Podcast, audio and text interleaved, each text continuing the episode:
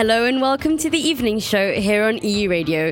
It's 6 pm on Friday, the 1st of July, and although, it is the beginning of a new month, it's also the end of our time here at EU Radio. Alicia and I and our colleagues Carla and Eva have loved presenting the show these past five months, and we're really sad to go. But don't worry, we'll make sure to go out with a bang with the show today. I'm your host for the evening, Maya Shanietsky, and I'm joined for one final time by my co host, Alice Carnevali. Good evening, Alice. Hi, Maya. Good evening, everyone. We have lots of great news, culture, and music coming your way very soon to liven up this Friday evening. But before all that, let's start our European tour with the news, brought to you by my co host, Alice. Vous écoutez E-Radio Tout de suite, le journal.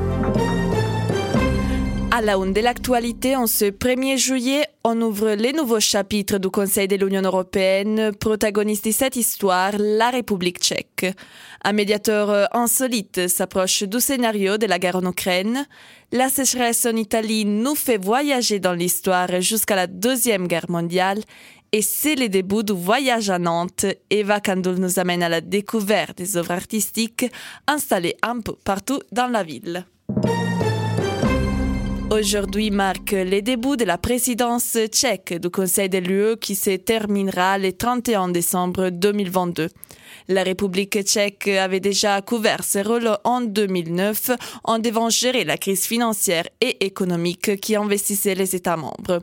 Treize ans plus tard, la République tchèque sera confrontée avec un autre grand défi, notamment celui de la guerre en Ukraine.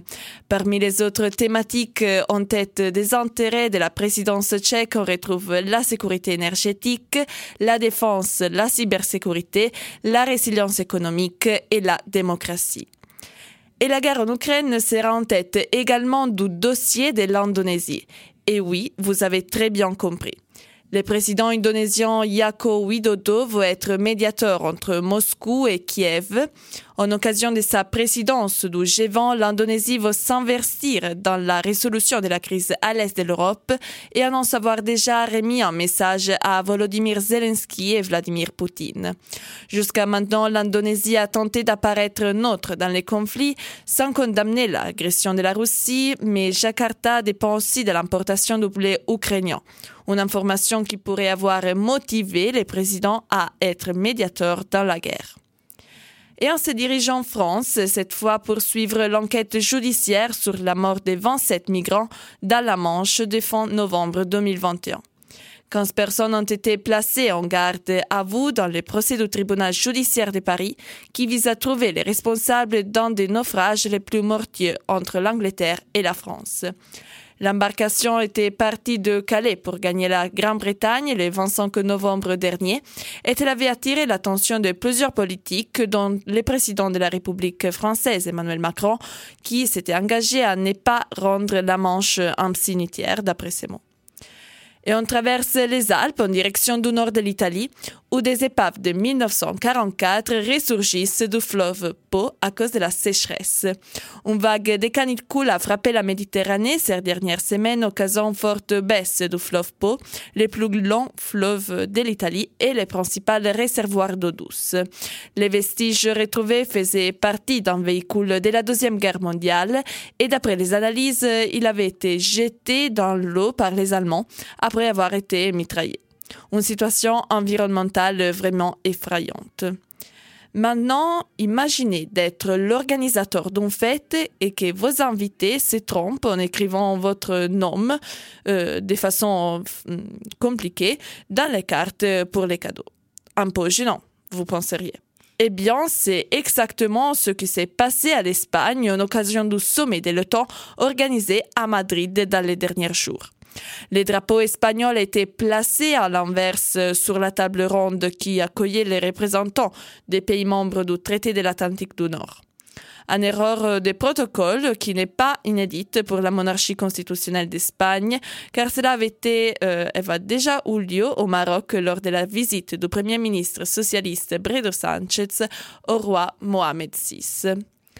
Et les voyages à Nantes commencent demain euh, et comme tous les étés, il vous proposera une balade à travers la ville avec cette année 11 nouvelles créations à découvrir. L'objectif est clair, valoriser la ville. Alors comment sont choisies les offres? Eva Kandoula a interrogé Jean Blaise, le directeur artistique du voyage à Nantes. Choisir dans la ville ou dans le vignoble, sur la Loire-Amont, sur l'estuaire, sur l'Erdre, choisir des sites, des perspectives, des images qui nous paraissent fondamentales, évidentes pour comprendre la ville en fonction de ces sites, en fonction des situations, en fonction de l'histoire, ça peut être aussi un monument, on essaye de trouver l'artiste qui répondra le mieux à la situation donnée. On lui donne une équation qu'il la résolve. C'est ça l'idée. Parmi les nouveautés cette année, le cimetière de la Miséricorde, le passage à Sainte-Croix et puis le marché de Talensac avec l'artiste Gavin Pryke. J'ai recherché l'histoire de Talensac, c'était un abattoir avant, c'était pas très inspirant par rapport à l'histoire de mes automates. Je me suis dit, euh, qu'est-ce que les gens font dans le marché? Ils achètent les fruits et légumes, du coup mes automates ils vont faire ça, c'est pas compliqué. Leur histoire, c'est monsieur ou madame tout le monde, du coup ils se revoient, ils se recroisent. Et c'est quoi la fin de l'histoire? La fin de l'histoire, c'est à vous de, de décider, c'est le public. En suivant la ligne verte, on trouve les faces chromatiques à commerce et on débouche sur le théâtre des opérations de la place Félix Fournier, qui ne laisse pas les passants indifférents. These black figures, yeah, they're fantastic, aren't they? Are arresting. They're sort of medieval, they're sort of historical, aren't they? They make you think of the past. They really do stand out as something evil. do you know the Voyage à Nantes existed? Like this idea of putting art in the public space? I think it's a lovely idea, yeah. I do like that. In England, we have these sometimes decorated elephants or decorated cows all over the country in public spaces just for a few months. Et le premier rendez-vous est pris demain avec la Nuit du Van. Vous avez jusqu'au 11 septembre pour vous laisser guider par la ligne verte et découvrir ces œuvres dans la ville de Nantes. E-Radio, la météo. Si vous êtes en Espagne ou au Portugal, la météo sera parfaite pour vos barbecues de vendredi soir et pour un pique-nique à la plage.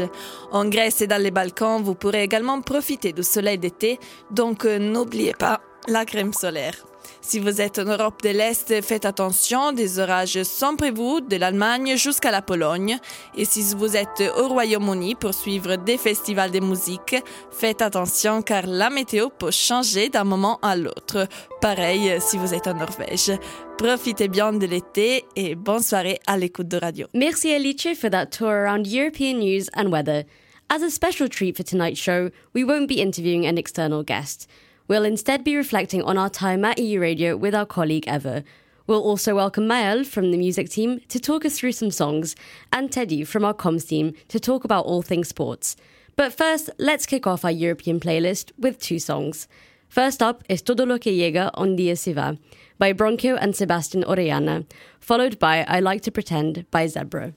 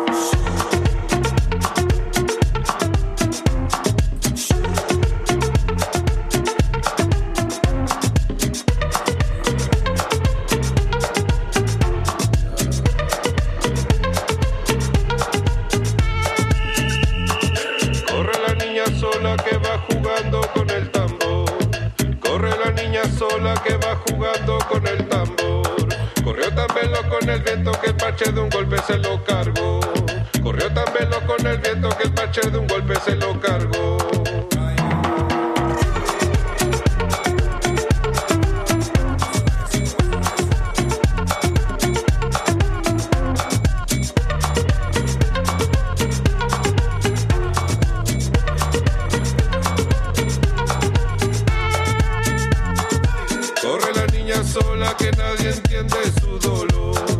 Corre la niña sola que nadie entiende su dolor. Corre de la impotencia porque no suena ya su tambor.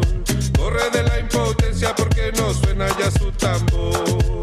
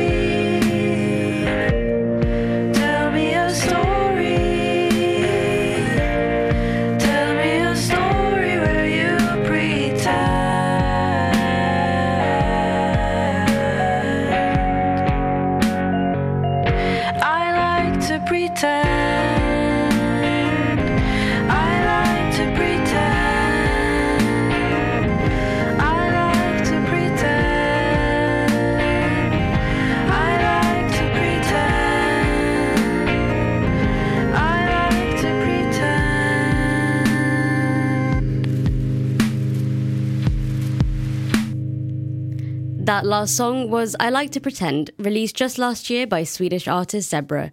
Just before that, we had the Spanish singers Bronquio and Sebastian Orellana with their song Todo lo que llega un día se va. The title means All That Comes, One Day Leaves, a fitting title for today, as it is our last day here. But let's now really dive into the music at the heart of EU radio. I'll pass over to Alicia and Mael from our music team, who will take us through some of our hits. Over to you guys. Thank you, Maya. So today we uh, welcome Mael Breton to the show, who is part of EU Radio Music Team. Welcome to the show, Mael. Thank you, Alice, for having me today. Our pleasure. So, Mael, we know that music is at the heart of EU Radio, but what made you want to get involved with our music selection?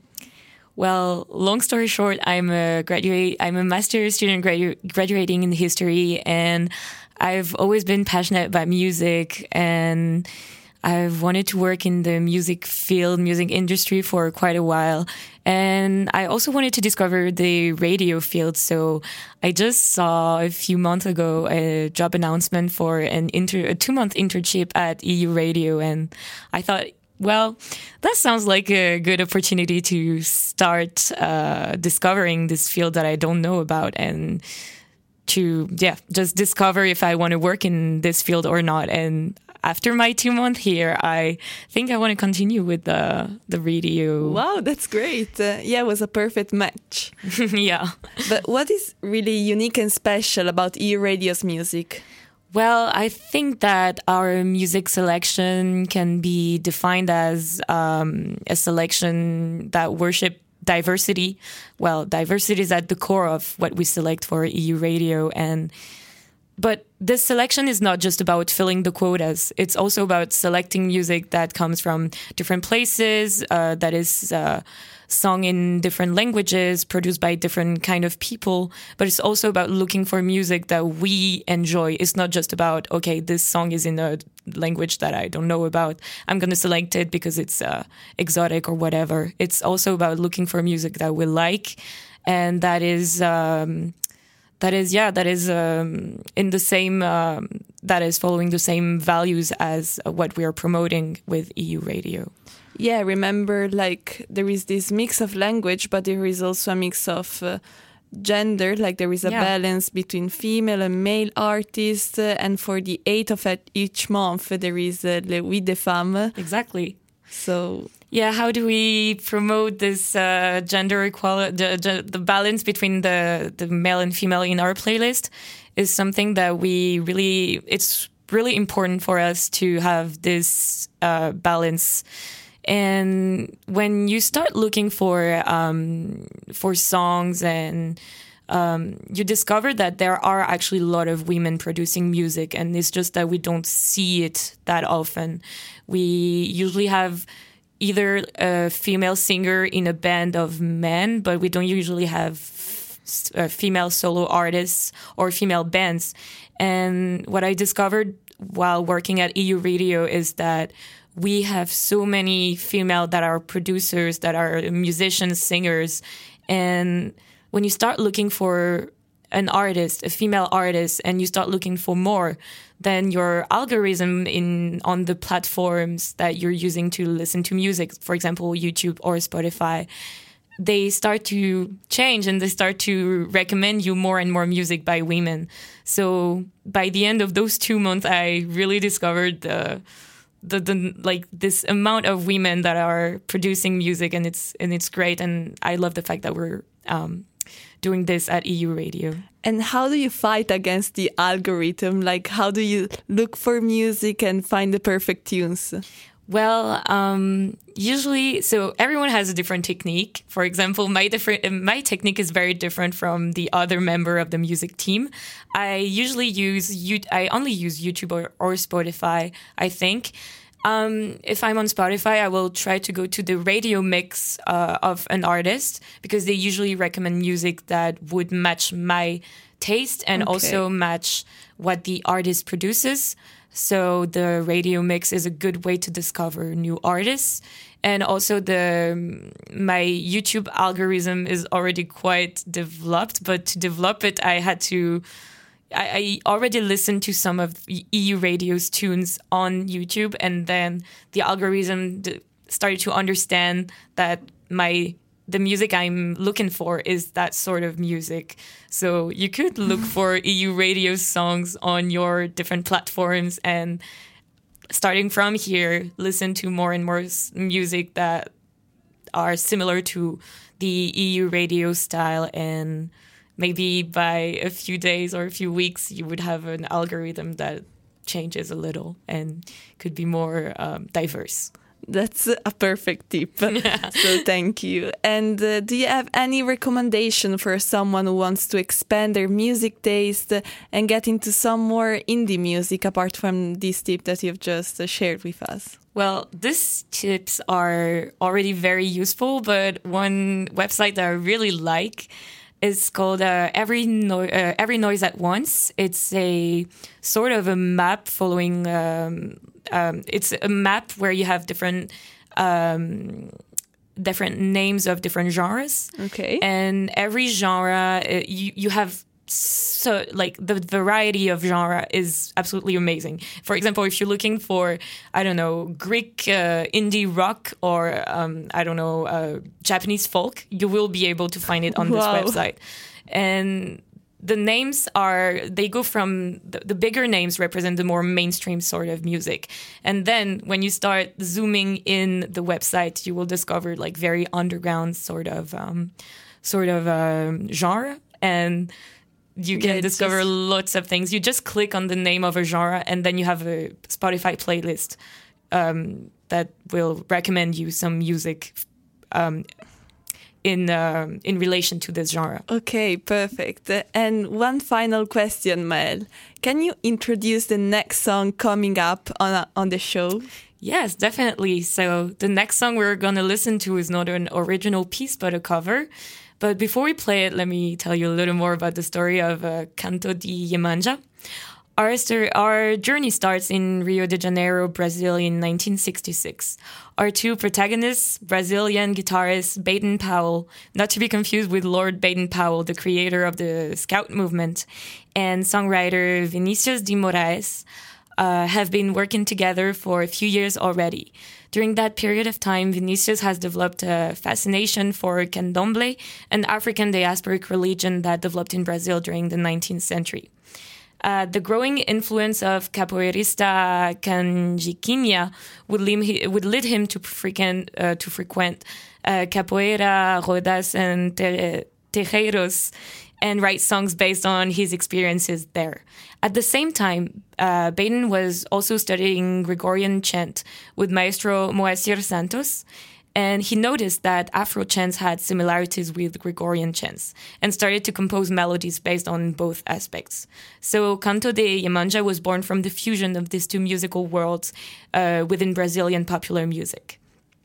Let's take a leap in time, and here we are, uh, June 8th, 2022, less than a month ago, in uh, Brighton, United Kingdom. Uh, the psychedelic band Wax Machine, led by musician Lauro, born in Brazil, raised in Italy, and living in England, is about to release a new record called uh, Hermit's Grove that will explore both Brazilian bossa and Italian library music with a hint of Anatolian psyche rock.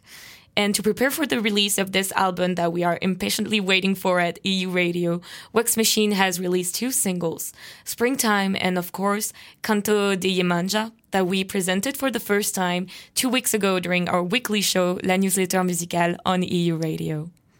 Thank you, Mel. It's great. We'll let you get on with your work finding more European tunes for EU Radio. But now back to you, Maya. Thank you so much, Alicia and Mael, for taking us through some of E Radio's most loved songs, and well done, Mael, for the tricky Portuguese pronunciation. Thank you. Remember, you can check out all of our playlists on Spotify if you want to discover some of the best indie music out there from across the globe. But let's listen to one now. As Mael explained, we'll now have Canto de Yemanja by Wax Machine. Enjoy.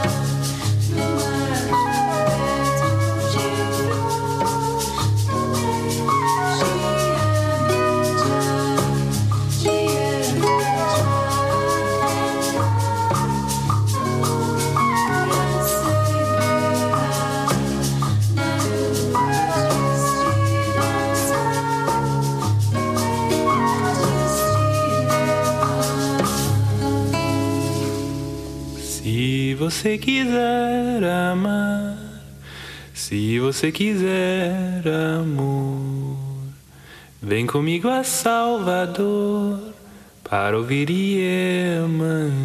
Vendo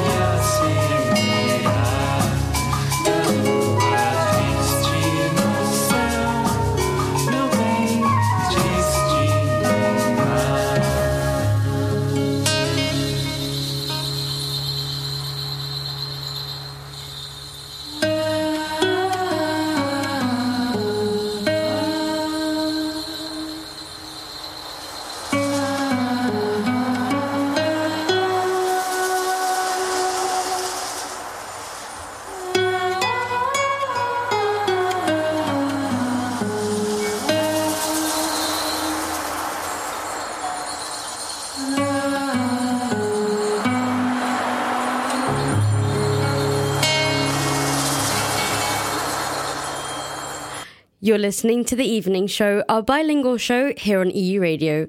That was the song Canto de Yemanja by Wax Machine. But let's travel away from Brazil and back here to France.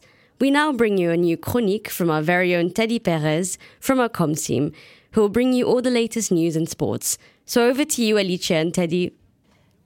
L'été ne fait que commencer, Teddy. Cette nouvelle saison signe l'arrivée de nombreux événements sportifs. Et vous vouliez nous en parler au micro pour faire monter votre cardio. Oui, Alice, je voulais d'abord revenir sur une compétition qui me tient particulièrement à cœur. La semaine passée se déroulait à Anvers, en Belgique, la Coupe du Monde de basketball 3-3. Nouvelle discipline olympique depuis les JO de Tokyo, le basketball 3-3 est bien différent de la discipline phare, le 5 contre 5. Le 3-3 se joue sur un panier, sur un temps de jeu réduit de 10 minutes, et la première équipe qui inscrit 21 points remporte le match. C'est un sport très physique, avec beaucoup d'intensité, et avec des joueuses et joueurs obligés d'être polyvalents et polyvalentes pour gagner. Cette discipline a l'air incroyable, Teddy, mais dites-moi en plus sur cette World Cup. Vous allez encore plus l'aimer quand je vais vous présenter le résultat de nos équipes de France. Pour la première fois de son histoire, la sélection française a décroché l'or à cette compétition. Les expérimentés Laetitia Guapo et Marie-Ève Paget et les jeunes Myriam Djekundade et Hortense Limousin nous ont fait vibrer durant toute une semaine belge. Intelligentes, rapides, adroites, talentueuses et passionnées, ces femmes ont réalisé un parcours parfait. Nos hommes français ont eux aussi euh, pu célébrer une médaille en bronze pour le capitaine Alex Vialaré et ses coéquipiers Antoine Eto, Franck Seguela et Léo Cavalière. La France qui gagne, je sens que ça vous fait vraiment très plaisir, Teddy. Et on reste dans l'Hexagone, justement, avec les débuts du Tour de France. Dans l'Hexagone, pas tout à fait. Le top départ du Grand Tour démarre ce vendredi à Copenhague pour les 176 coureurs cyclistes engagés dans la Grande Boucle. La capitale danoise est une ville reine du vélo et accueille en son sein la première étape de la compétition cyclisme la plus renommée au monde. Vendredi 1er juillet en selle pour le contre-la-montre, arrivé sur les Champs-Élysées le 24 juillet prochain. Et on termine cet agenda sportif avec euh, du football féminin. Mercredi 6 juillet débute l'Euro de football féminin en Angleterre.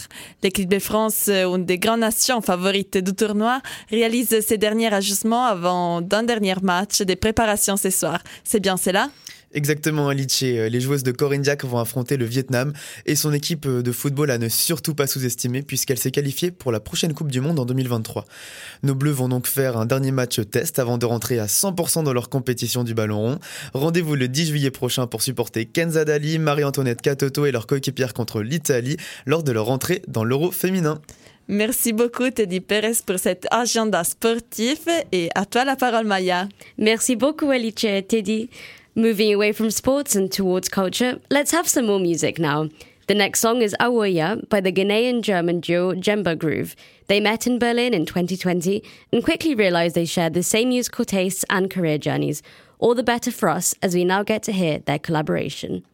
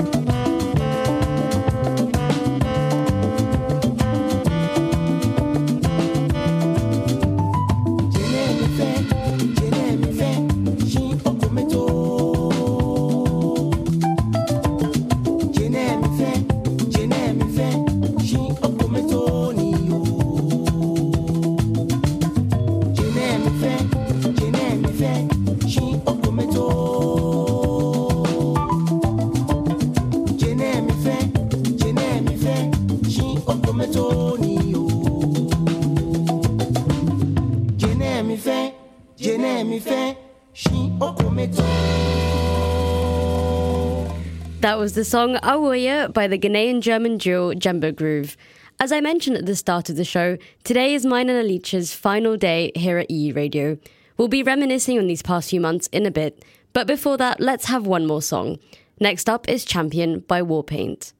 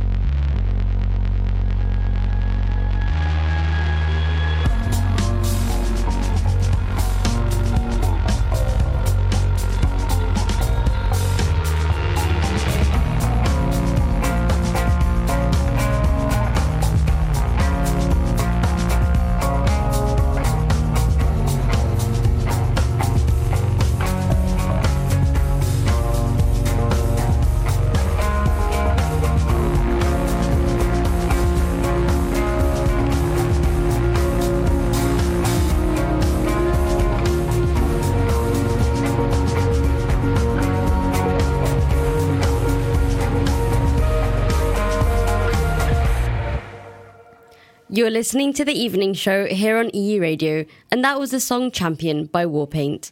Now, since today is our last day here on EU Radio and our last ever evening show, we've decided to give you a slightly different interview. We're welcoming our colleague Eva Kondul to our mic to reflect on our experiences here and our views on Europe. So, over to you, Alice. Hello, Eva, and welcome to the evening show. Hello, Alice. Hello, Maya. Hello, everyone. Happy to be back here. So let's jump right into our special interview. Eva, if you had to define the European Union using two words, what would they be? I know it's a tricky question for you because you like to talk a lot, but Definitely. I have a thousand words, Alice. but there are, I think, two which come to my mind. And I'd say it's love. For me, the EU is the love is love because of the people who are in it. And if there's love, isn't there happiness? and the second one? Happiness. Ah, okay. The okay. first one is related to the second one. If there is love, there is happiness. and there is love because it's uh, a connection of people. Exactly. There's love because it's a connection of people, ideas, and like travel. You know, it's about discovering new places, it's about going to different countries and seeing what you've never seen before, seeing that there's another way to live, seeing that there's another way of, of seeing things. It's a question of perception that is enabled thanks to people who don't live in my country. That's great. And what about you, Maya? I think similarly to Eva, I feel the same way, but I would say diversity and opportunity. So, diversity because, as Eva said, there are all these different cultures and countries and languages, but we get to live them together and experience them together, especially through the Schengen area. And opportunity because I think the EU brings with it opportunity for travel, for work, for relationships, whether that's friendship or love or other. And um, I think the EU really highlights the opportunity that you get in terms of things like Erasmus, the opportunity to live in different places is something amazing and unique about it. And I think you have this special perception of opportunity coming from the UK. Definitely, because up till 2016, we had all of those opportunities, and now so many of them have been lost. Like Erasmus, we no longer have the Erasmus grant. And I think it's a real shame for the country, and it's just a massive loss, especially for young people in the country. Yeah, I totally agree when you talk about the opportunities because I think that, yeah, we as young professionals, we could study and we could uh, practice here at EU Radio thanks uh, to the EU, but there are also so many more financial opportunities that are granted to projects that want to be developed locally and nationally that are projects uh, concerning uh, association or even uh, factories industries to develop. So opportunity looks seem like the perfect word to me. And love and happiness as well i totally agree with you eva And you know about opportunity, sometimes it's not even between different EU nations, but between different regions from the EU, like cooperation between uh, one region in, in Italy and cooperation between like cross border with another French region.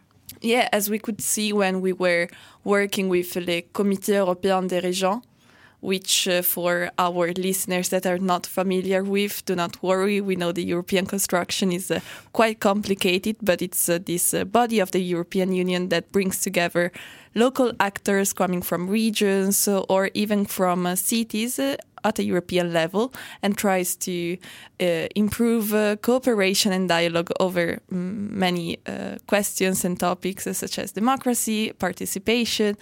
And we, as part of EU Radio, could uh, interview some of them, and we actually discovered that there is this big connection and there is this uh, exchange of ideas, uh, right? For sure, yeah. Absolutely. And uh, going back to EU Radio and to our experience, uh, uh, do you think that uh, EU Radio helped you to uh, feel more European? How did uh, it influence your perception of uh, the EU, Maya?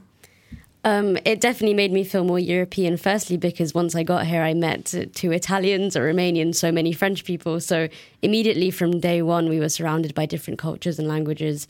And then I think realizing just how much we actually have in common. It's less about what separates us and more about what brings us together from different countries. Speaking to people from France who I found had similarities to me, um, even though I've never lived here before. I'm not French, I don't have a French citizenship. So I think um, it definitely made me realize that we have much more in common than we think. And you, Eva? For me, it was really a breath of air. Um, that's how I would describe it. Being able to to talk with you in in English, in French, but also in Spanish sometimes. You know, right? it goes a lot through languages, of course, but also through food. I mean.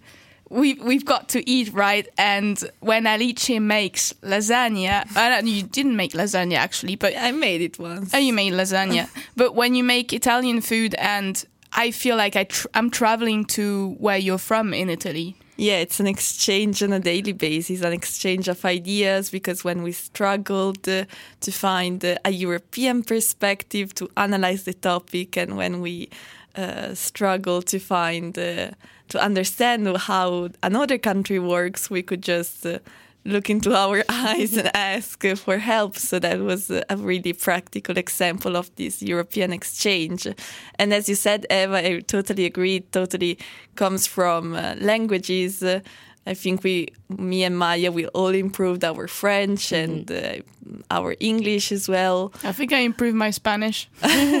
True, and I, and I also made some of our team workers improve their Italian because there was this exchange uh, on a daily basis to learn an Italian word and me in exchange to learn a slang um, French word. So yeah, Yeah, Alice, you definitely became uh, an Italian uh, language teacher during these five months. yeah, it's true. And uh, yeah, so I think this uh, really helped us all to perceive the European Union at least closer to us, uh, right? And you know, also when uh, it it's uh, it forces us to see Europe everywhere, like beyond us and beyond our team. You see that Nantes is profoundly European. When there's a, a Spanish film festival in Nantes, you just realize that Europe is everywhere. Europe is in Nantes. Europe is in all these French cities. You just have to open your eyes and, and see it. This is so important, right? Like even in small cities, you could find uh, the European Union impact. But we've talked about the positive things of the EU. Is there anything that you would like to change about the EU, Maya? It's definitely hard because given that my home country has left the EU, I now miss a lot about it. But I think a lot of people see the EU as very distant from them. And I think that's why so many people voted for Brexit in the UK because they felt like it's a bureaucratic, outdated, old fashioned institution that doesn't care about its citizens or that isn't related to its citizens. And having lived in Brussels last year, when you see these massive buildings, glass, modern buildings, clearly very expensive buildings, it's hard to see how these politicians are related to us as citizens. So I think the, as you said, the Committee of the Regions is one way of bringing the EU closer to its citizens. But I think there should be more work done to really communicate about what the EU does, because I think in the UK there was also an enormous lack of information about what the UK, uh, what sorry, about what the EU did bring to the UK.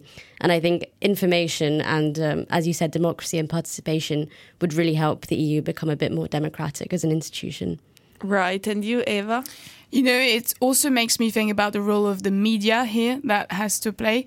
And uh, I was once interning at the Council of the EU, and I saw that there was really um, a very different approach between different EU countries. You had the Germans, uh, the German news, which were six or seven uh, uh, people from different news newsrooms, and then you had you lo- you looked at France, and there was only one or two, and you see how the interest about the EU varies depending on EU member states, and it also makes you think about okay, so maybe we don't cover enough the EU in our media. Maybe we don't speak enough about it because it seems so distant, as you were saying, Maya. And I think this is also the role of journalists. Like, look at the EU level.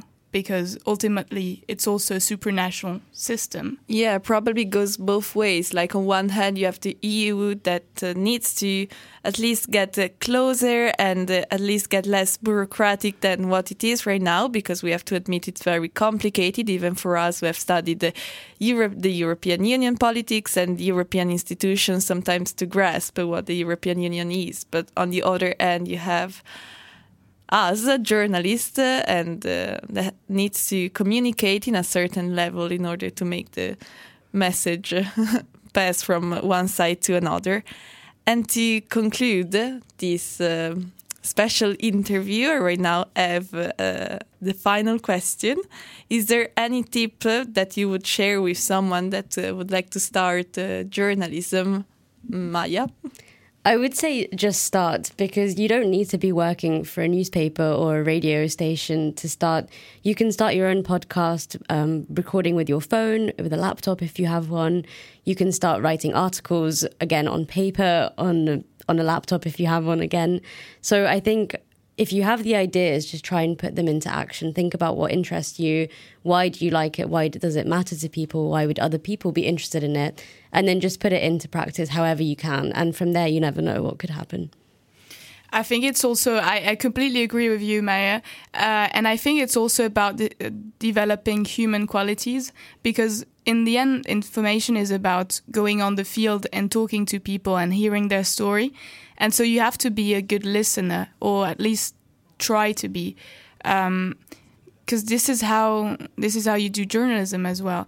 And to go back to what you were saying, Maya, I think with uh, Maya's interview, we also saw that when you find something that interests you, that you find passionate about, like music or cinema, it just drives you.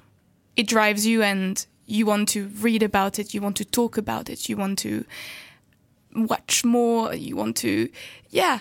And so that that's also, I think, one of the tips I would give is speak about what you know, because or speak about what you want to know. Perfect. Uh, thank you, Eva and Maya, for this uh, great interview, conversation more. so over to you, Maya. Thank you, Alicia, and thank you, Eva, for joining us for our final show. We're all definitely going to miss presenting the evening show. But let's add a soundtrack to our reminiscence now. Enjoy the chilled vibes of the song Adriatic by the French singer Le Vertigo. Released earlier this year, it's the perfect tune to dance along to on a Friday summer evening.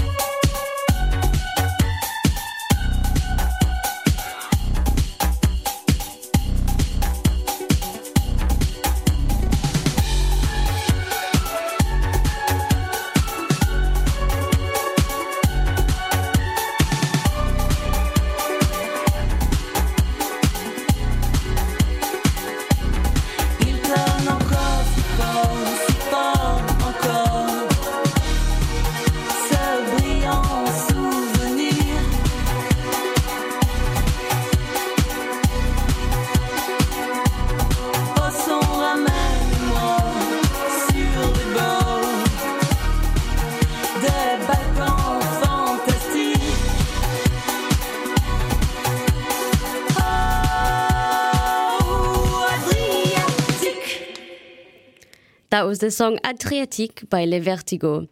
Now, we know that all good things must come to an end. Although Alicia, Carla, Eva, and I have loved being with you these past five months, our time at EU Radio has sadly come to an end, as has the evening show for today. We want to wish a massive thank you not only to our evening show tech team, Laurent, Lou Alexis, and Elie, but everyone else from the radio who has helped us during our time here. It has been an unforgettable experience, and we hope you've enjoyed tuning in as much as we've enjoyed sharing our music and cultural suggestions with you. Make sure to stay tuned in to EU Radio this summer for some great hits and all the new shows coming up in September. I'll now leave you with the song Happier Still by Big Journey, because even though we are sad to go, we are happier still to have had the opportunity to work here. For one last time, thank you for tuning in, and we wish you a lovely summer. I wanna feel